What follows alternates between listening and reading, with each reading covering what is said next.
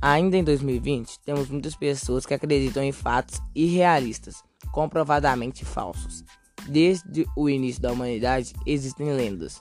O problema é quando elas deixam de ser apenas um conto inofensivo para se tornar uma teoria negacionista. A Terra plana é um grande exemplo disso. Pessoas dizem que o fato do planeta ser uma bola achatada é puramente uma conspiração dos governos mundiais.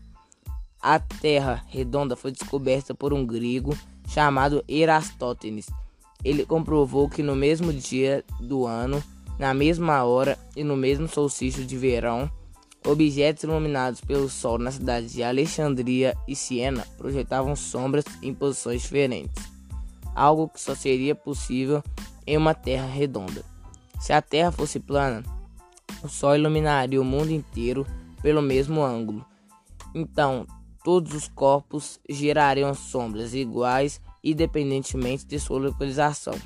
Erastótenes também conseguiu medir a Terra através da matemática.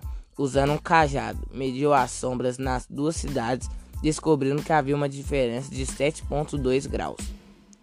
Como uma esfera de 360 graus, ele calculou e descobriu que 7,2 graus é, é a quinquagésima parte da Terra.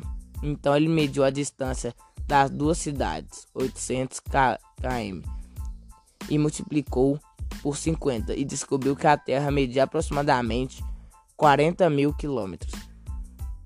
Hoje sabe-se que a Terra tem 40 mil e 8 quilômetros. Depois disso, comprovamos com métodos mais tecnológicos e até na prática, através de pessoas que deram a volta no mundo. Por isso, não podemos acreditar em teorias da conspiração que negam os fatos. Quando você propaga a teoria de que a Terra é plana, você não está sendo mais inteligente e perspicaz que os outros. Você apenas está acabando com o entendimento das futuras gerações.